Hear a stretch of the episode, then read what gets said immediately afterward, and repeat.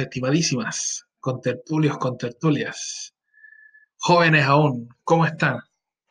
Espero que se encuentren bien, como siempre, resguardados en, esta, en este contexto sanitario, ya saben, por el asunto del coronavirus.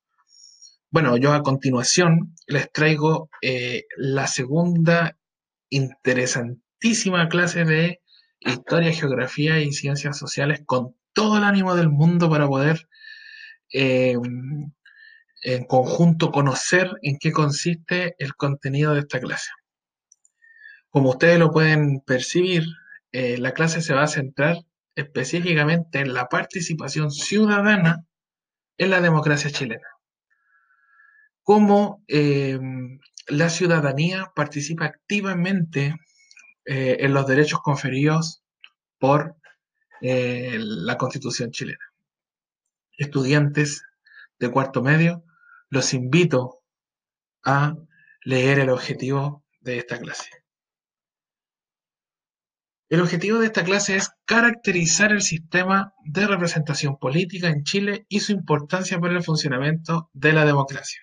Sistema de representación, cómo escogemos a nuestros representantes y cómo funciona la democracia alrededor de ello.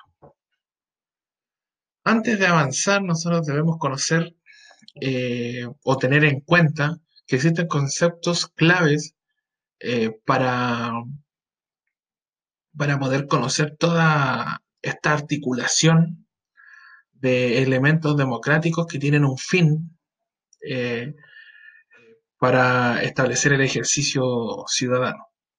Primero debemos conocer qué es la democracia. La democracia es una forma de organización del Estado en, la cual las decisiones las puede o las toma o las adopta eh, las personas o el pueblo mediante distintos mecanismos de participación.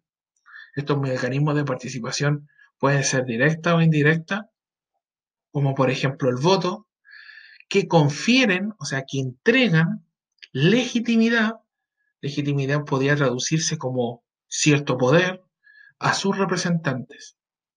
El pueblo decide, a través de un mecanismo, eh, quién va a ser su representante.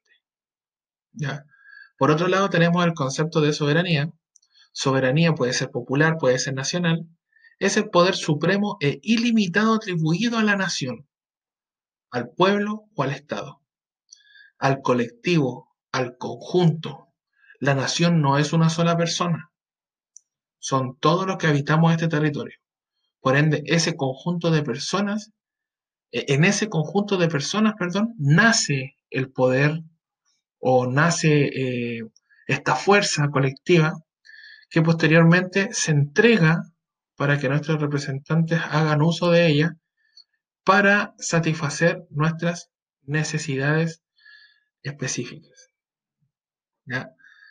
También tenemos el concepto de ciudadanía que lo vimos en la clase pasada, eh, relacionado eh, a la adquisición de la nacionalidad, a la pérdida de la nacionalidad, adquisición de la ciudadanía, pérdida de la ciudadanía, los artículos de la Constitución y eh, las distintas formas o maneras de adquirirla y ejercitar mecanismos democráticos. La ciudadanía, condición que reconoce a una persona una serie de derechos políticos y sociales que le permiten intervenir en la política de un país determinado. O sea, eh, la ciudadanía y la democracia van de la mano. Eh, una persona eh, ejercita los derechos políticos y sociales y esto le permite intervenir de alguno y otro modo en las decisiones que toma un país o en la política de un país. Y por otro lado tenemos el concepto de CERVEL, que es el servicio electoral, que lo veremos más adelante. Es el organismo encargado de organizar las primarias. También veremos más adelante qué son las primarias. Las que se deben realizar a nivel nacional para elegir candidatos presidenciales y a nivel regional para elegir candidatos del Parlamento. O el Congreso o el parlamentario son eh, los congresistas, eh, eh, senadores y diputados. ¿ya? Eh, debo recalcar que en una interacción online pasada, Andrés me hizo el hincapié de poder en, estas clases grabadas poner eh, preguntas estilo PCU, ¿ya? Eh, explicarles que con todo este tema de la contingencia, con lo del coronavirus, se ha establecido realizar clases de historia común, bueno, en todas las asignaturas precisas y concisas, ¿ya? en, el, en esta clase no puse las preguntas de PSU porque eso amerita un mayor análisis, pregunta por pregunta.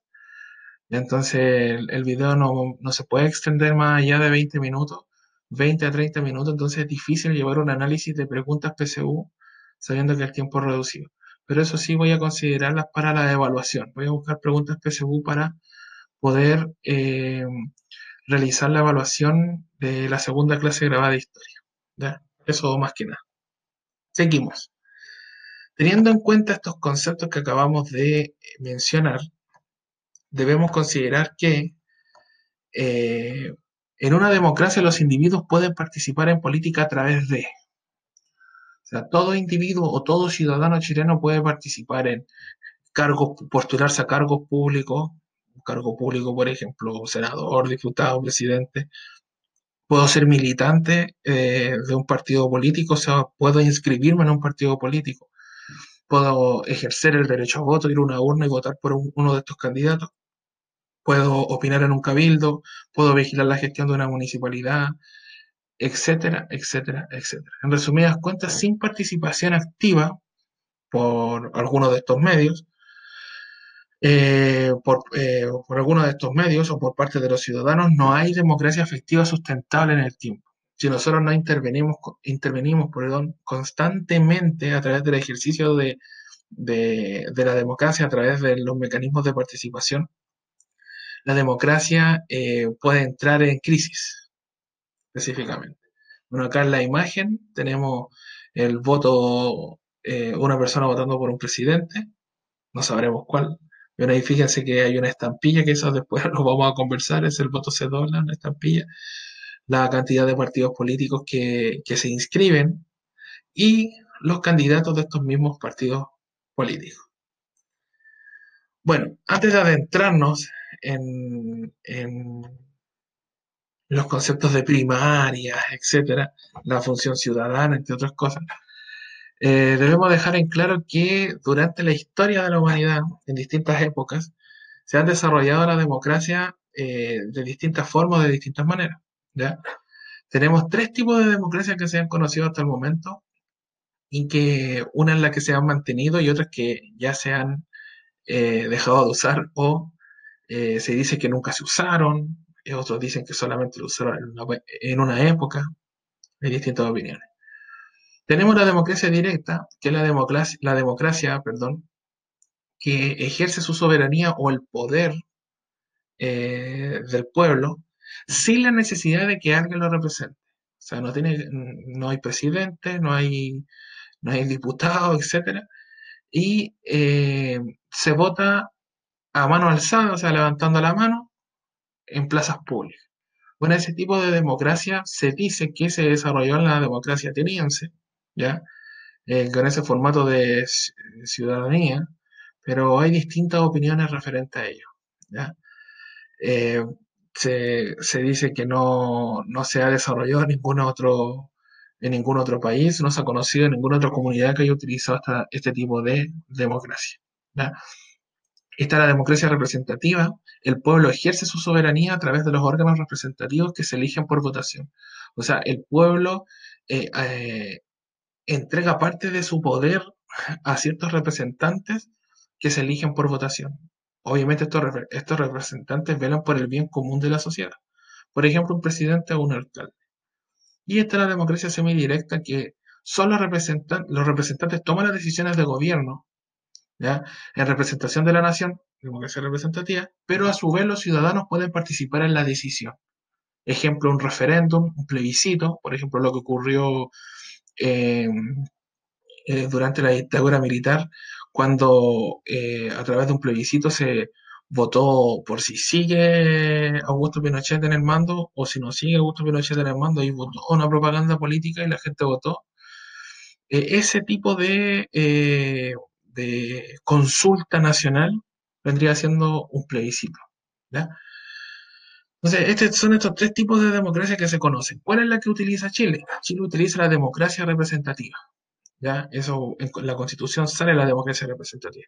Pero eh, recordar el contexto que se ha vivido desde octubre del año pasado, podríamos decir que, claro, existe una democracia representativa donde hay personas que nos representan, valga la redundancia, pero en este último tiempo la democracia se ha transformado, tiene así como un, saborcito, un matiz de, de democracia semidirecta, porque la gente se ha atrevido a participar en las poblaciones, han habido cabildos, se han juntado las juntas vecinales, la gente ha salido a manifestarse, entonces eh, de a poco la gente ha participado, quizás no en la toma de decisión, pero sí en, en el formato de decir algo o de expresión, de libertad de expresión. Entonces, por eso yo lo agregué como semidirecta, pero la Constitución reconoce a Chile como una democracia representativa. Eh, la democracia chilena. La democracia chilena, como lo decía recientemente, es esencialmente representativa. Esta reconoce cinco condiciones básicas y fundamentales para la existencia de su desarrollo. Son cinco condiciones claves. El principio de soberanía popular, que lo habíamos conversado anteriormente. El poder reside en el pueblo, o sea, esta unión de personas en la que genera este, eh, este poder nacional, podríamos llamarlo de esa manera.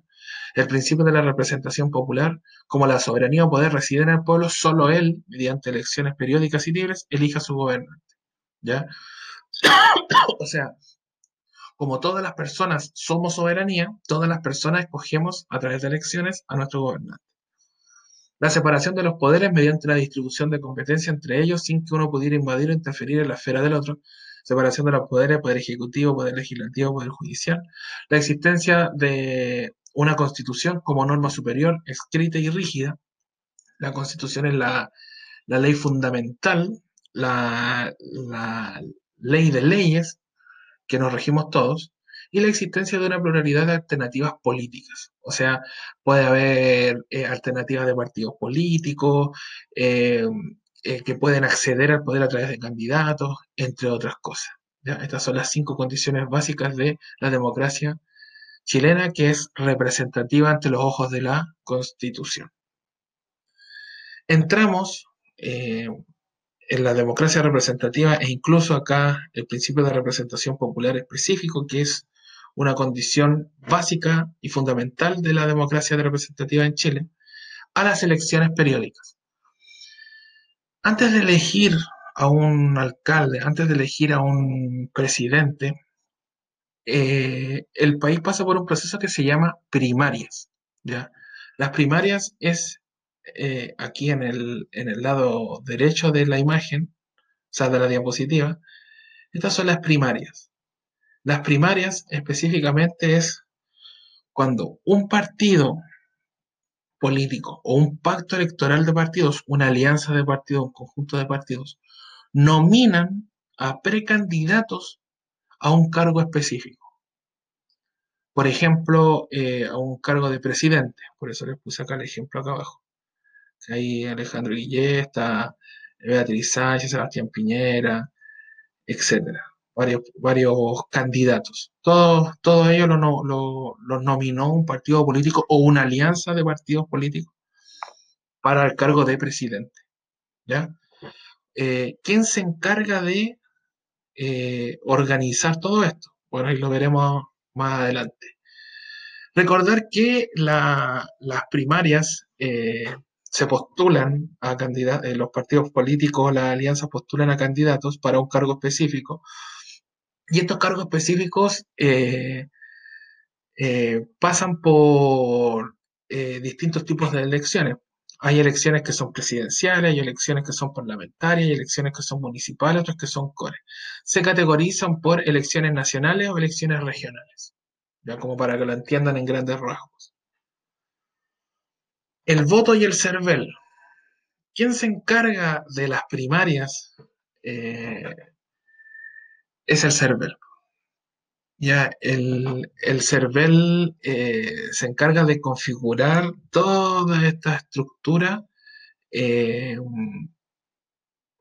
organiza todo este, este, formato para que la gente, a través de la participación ciudadana, a través del derecho a voto, pueda escoger a sus representantes. Recordar que esto no es porque se le ocurre a alguien o se le ocurre a una persona, ah, elecciones, ya. No, esto es ley y es un derecho. ¿ya? Recordar que la soberanía cae en, la, en, en nosotros. Todos los chilenos que conformamos el territorio somos soberanía. Por ende, la soberanía, a través de la soberanía o, a través de nosotros mismos, escogemos eh, a quien queramos que nos represente. Eso deben tenerlo claro. Aquí al lado izquierdo tenemos un esquema donde aparece una figura de color blanco que representa a una persona. Esta persona se encuentra al frente de una mesa, una mesa donde hay vocales de mesa que se encargan de todo el proceso para hacer el registro en el lugar de tu voto. Más que el registro es que te dan todas las indicaciones de cómo, eh, eh, cómo debes votar, te entregan eh, los instrumentos para que tú votes, que son esta hojita con el lápiz, y tú vas ahí a un, a un lugar donde hay una cortinita, entras y inscribes tu voto. Recordar que según el artículo 15 de la Constitución, el voto tiene condiciones. Eh, el voto, y ustedes cuando vayan a votar se van a encontrar de que está todo resguardado para ello. El voto debe ser secreto, nadie debe ver por quién votas. Debe ser igualitario. Todos pueden votar de la misma forma que lo hago yo o como, lo o como vota el caballero allá de la esquina. Es igual para todos. Es personal, no puedo ir con alguien acompañado. Antes de ir a votar, debo estar informado. No puedo llegar y votar a tontas y a locas. O sea, debo conocer la propuesta de cada candidato, cuál me parece más atractivo en lo que respecta a su, a su enfoque que quiere implantar en el gobierno, en este caso si es una elección presidencial. Y el voto es voluntario. O sea, nadie te va a obligar a eh, que tú vayas a votar. Eh, tú decides eh, ir a votar, pero hay que hacer cumplir los derechos. Ya la constitución me lo otorga y es un deber ciudadano hacer cumplir el derecho a voto. O sea, como dice mi abuelo, si no votaste no tienes derecho a pataleta. O sea, no puedo reclamar si no voté. Ahora nos vamos acá al lado derecho. En el lado derecho tenemos que está el server, está el servicio electoral. ¿Cuál es la función del server? Anteriormente vimos las primarias eh, que los partidos políticos eh, nominan y las alianzas políticas nominan a candidatos para cargos públicos. ¿Quién se encarga de, quién se encarga de todo ese registro? Es el server. A ver si el partido realmente está inscrito, a ver si es un partido independiente, porque no todo, eh, no hay partidos extremadamente conocidos como algunos, sino que hay algunos que son como podríamos decir, más piola, más calladito, y ellos, eh, si están debidamente inscritos, también pueden postular a un candidato. Ellos, eh, el server se encarga de todo lo que es el registro. O sea, como aparece acá, verifica las candidaturas y organiza las primarias. Verifica si eh, los candidatos están bien inscritos, si los partidos también están inscritos y organiza las votaciones. O sea, los vocales de mesa. Esta mesa que se ve acá con las tres personas. Cualquiera de nosotros puede ser vocal de mesa. ¿Ya? Eso es aleatorio. Eh, eso pasa automáticamente cuando, o sea, pasa automáticamente al registro de server de todas las personas que pueden votar y eso aleatorio se escoge el vocal de mesa. Em, las votaciones pueden ser por presidente, parlamentario y core a nivel nacional, o puede ser por alcalde a nivel comunal. yo recuerdo que cuando fue a votar, eh, voté por presidente, por senador, diputado, claro, y core. Y uno tiene que un papel así, pero así grande, gigante, Donde, no sé si recuerdan, aquí más atrásito donde les decía, donde te pasan la... A ver, ese trago, acá, donde te pasan la... acá, la estampilla, te pasan una estampilla, se pega, se cierra el voto, es difícil cerrar el, el, sufragio, el voto, el, papel, ¿ya? Y, eh, ahí se inserta en la urna, ¿ya? Lo importante de esto de aquí ya, el server verifica, el server organiza, ¿ya? Pero ¿quién es el que revisa los resultados? ¿Quién da el, el último voto, que encuentre el último voto, es el tribunal calificador, que es una institución encargada específicamente para todo tipo de elecciones. ¿Ya? Si hay fraude electoral, si hay que investigar el conteo de votos, es el que lleva el conteo nacional de todo. ¿ya? Ellos es una institución encargada para ello. Se llama Tribunal Calificador.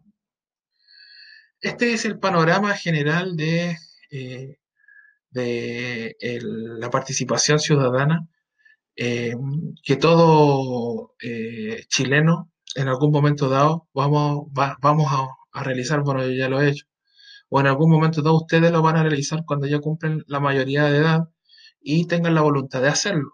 ¿ya? Uno les pasa este contenido para que eh, tomen conciencia de que es necesario que ustedes participen como jóvenes activamente en las decisiones de la vida política, de la vida social, eh, de la ciudadanía en general chilena. ¿ya? Eh, son jóvenes, por ende, tienen nuevas ideas, tienen nuevos enfoques, tienen nuevos paradigmas que eh, es necesario de vez en cuando cambiar. Pero también no solo la participación se ve en esta estructura o en esta configuración, sino que también tenemos las famosísimas ONG, otra forma de participación que también es considerada dentro del de, eh, proceso democrático o dentro de los países democráticos es eh, el fomento a las organizaciones no gubernamentales o a la ONG. Es una forma de participación que puede realizar cualquier persona como voluntariado, se puede inscribir, ayudar. ¿Para qué? ¿Cuál es el objetivo de una ONG? Mejorar la calidad de vida de las personas. ¿ya? quizás el Estado no, y los gobiernos no lleguen eh, a todos los rincones de la sociedad, eh, quizás no le alcance el presupuesto, quizás no han implementado programas, pero eh, existen organizaciones que se encargan de mejorar la calidad de la vida de las personas, haciendo de la sociedad un lugar mejor, más justo para vivir. Por ejemplo, el Hogar de Cristo se, encarga de las personas desahuciadas, de las personas que están en situación de calle, de darle quizá un alojamiento, de darle un plato de comida, entre otras cosas, eh, más cercana con la comunidad eh, de poblaciones eh, de gente sin hogar, entre, otros entre otros casos. ¿ya? Un techo para Chile en caso de emergencia, techo para Chile te fabrica una, una media agua, una casita para, para poder vivir. Hay gente que está desahuciada, ni siquiera tiene un lugar para dormir. También está Greenpeace, por ejemplo, que se conoce a nivel mundial, que defienden eh, a los animales, las casas ilegales, hay documentales, grabaciones, etcétera, y todo por donación. Ya aquí el Estado no invierte dinero, solamente son por donaciones, se mantienen por eh, quizás por obras caritativas, entre otras cosas. ¿ya? Estas son instituciones de servicio social que trabajan junto a otros sectores. Eh, para la democratización del país. O sea, ayuda a que las personas participen, se hagan partícipes activamente de todos los procesos que se viven eh, en la sociedad en un lugar determinado. Igual en algunos, en algunos casos nos hemos hecho partícipes sin darnos, sin darnos cuenta en algunas de estas organizaciones. Incluso, por ejemplo, Greenpeace uno puede donar a través de Internet cierta cantidad de dinero para implementos, eh, para ayuda de todo tipo, en función al rescate animal y a la caza ilegal de, ciertas especies, en grandes rasgos. Y acá al costado tenemos los, los sellos de, o los logos, perdón, de alguna ONG que no nombré en esta oportunidad. Ya, bueno, aquí ya estamos finalizando la clase. Eh, no es un contenido difícil de entender.